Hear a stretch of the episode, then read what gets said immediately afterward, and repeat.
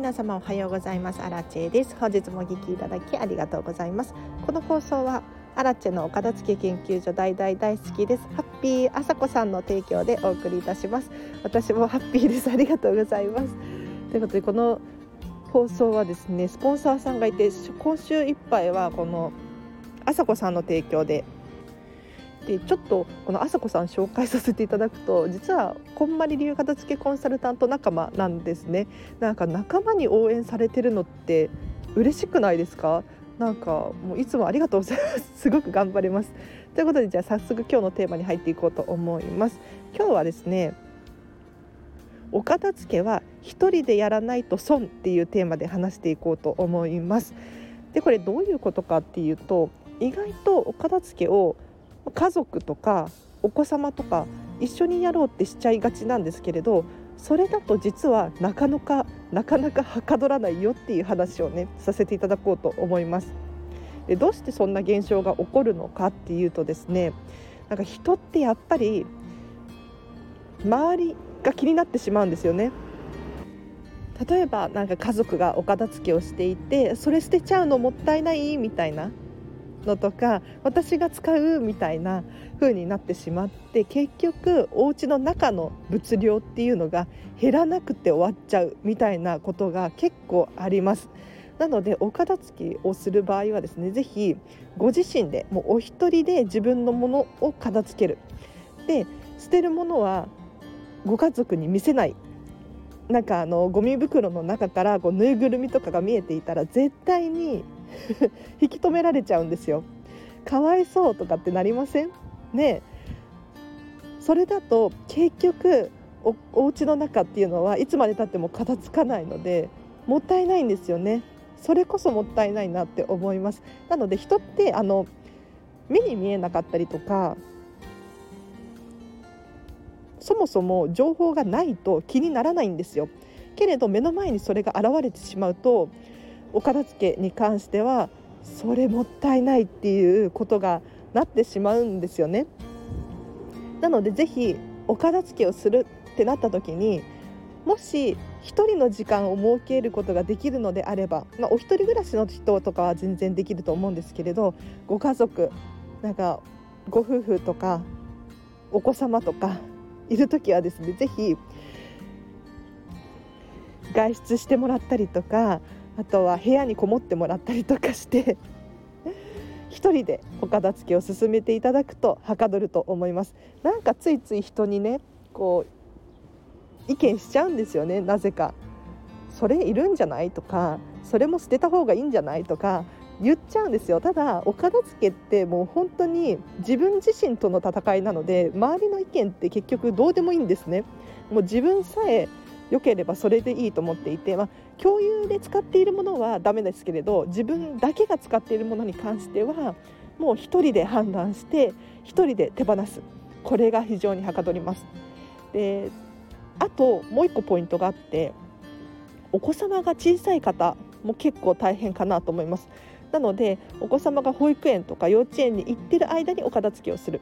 そうじゃないとね全然はかどらないですよね。この間実はお片付けのレッスンであの5歳のお子様がいらっしゃる方のお家にお伺いしたんですよ。でちょうど春休みで預けられなくってっていうことだったのであの一緒にお片付けをしたところこれがね私が想像した以上にはかどらなかったんですよお片付けが。まああの結局お片付け書類のお片付けを全部終わらせることはできたんですけれどやっぱりお子様がですね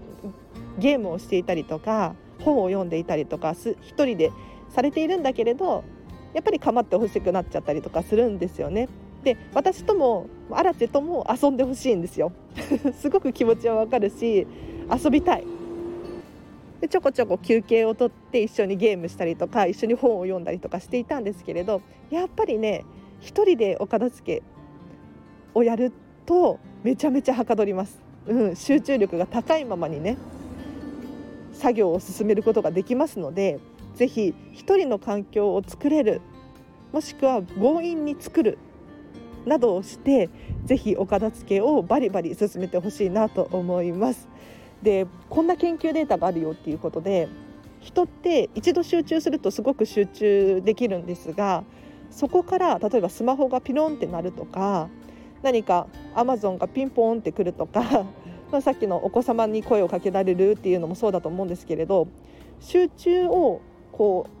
う外れちゃうっていうのかな？一度集中していたところから何かやってきて集中力を妨げ妨げるような出来事が起こるとそこから回復するのに約23分かかるって言われているんですよ。だからあの集中していてずっと続けて継続で集中力が高いままだったら人ってそのまま調子がよくってできるんですけれど一度何かスマホをいじっちゃうとかってするとそこからもう一回集中するのに二十何分とか、まあ、人によって個人差あると思うんですけれど時間がかかってしまうんですよ。これもったいなくないですか？なのでぜひ集中できる時にぐぐっと集中していただいてもしできなさそうならであればもう潔く諦めたりっていうのもいいかなと思います。では今日はここまでにします。で今日の合わせて聞きたいを紹介させてください。今日は今日の放送に合わせて過去にですね自分ではコントロールできない場所のお片付けについて話をした回がありますのでぜひ参考にしてほしいなと思います。で自分でコントロールできない場所って何かっていうと例えば共有のエリアだったりとかもう、えーと、お子様のお部屋だったりとかそういうところって自分では手を出せないんだけれどそこがごちゃごちゃしてるとやっぱりイライラしてきてしまったりとかやっぱり気になってしまいますよね。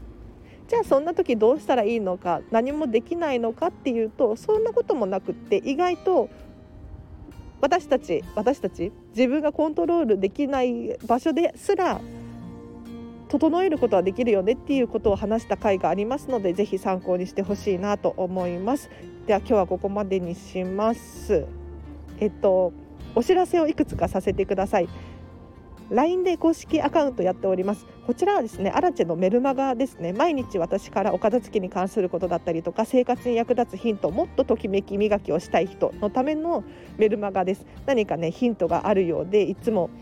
メッセージいただいておりましてありがとうございます。でそうなんですよ。私に直接メッセージが送れる設定にもしてあるのでこのチャンネルのご意見ご感想アラチェに伝えたいメッセージがあるっていう方だったりとか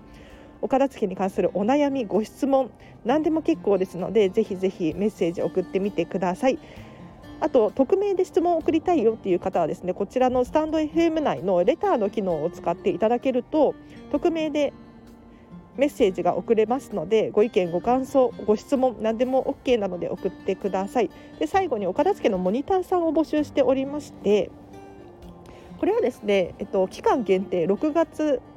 5月の末までの予約までなんですが私は6月から正式なこんまり流片付けコンサルタントになれそうなんですよ。なのでそこからはですね正式な料金1レッスン5時間3万3000円を推奨されているのでこの前後でやろうと思っているんですが今だとモニター価格でモニターさんでお片付けのレッスンをすることができるんですねでそのモニターさん募集しておりますのでぜひ LINE 公式アカウントからメッセージを送ってほしいなと思います。でこれがめちゃめちゃお得で 私が直接お家にお伺いして一緒にお片付けを進めていくんですなので本当にお片付けがはかどりますしなんか迷ってる時に的確なアドバイスができるので本当に楽しんでお片付けを進めることができます。はい。なんか一緒にお洋服を畳んだりとか楽しいんですよね。なのでもし気になる方いらっしゃいましたらぜひぜひメッセージお待ちしてます。これが1レッスン5時間で8000円プラス東京都大田区からの交通費をいただいておりますがめちゃめちゃお得です。でもし正式なコンサルタントの人に頼みたいっていうことであれば6月以降の予約を承っておりますのでぜひメッセージください。ということで今日はこの辺にします。これから私はですねジムに行ってお仕事飲食店の仕事をしてっていう感じですね。はい。なんか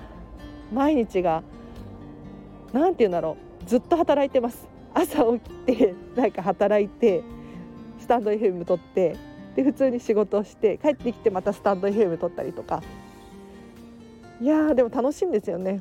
うん。皆さんも楽しく生活できてますか？どうでしょう？なんかお片付けをするとより人生がときめくと思いますのでぜひぜひゴールデンウィークも近いのでお休みの期間にギュギュッとお片付けしていただければなと思います。ではこのチャンネルは見習いこんまり流片付けコンサルタントである私がもっとお片付けがしたくなるメリットや効果について話したりもっとときめき磨きができるそんなヒントを喋っているチャンネルでございます。毎日更新しておりますので気になる方いらっしゃいましたらフォローしていただいてまたお会いできるととっても嬉しいです。では皆様今日もハッピーな一日を過ごしましょう。あらでした。バイバイ。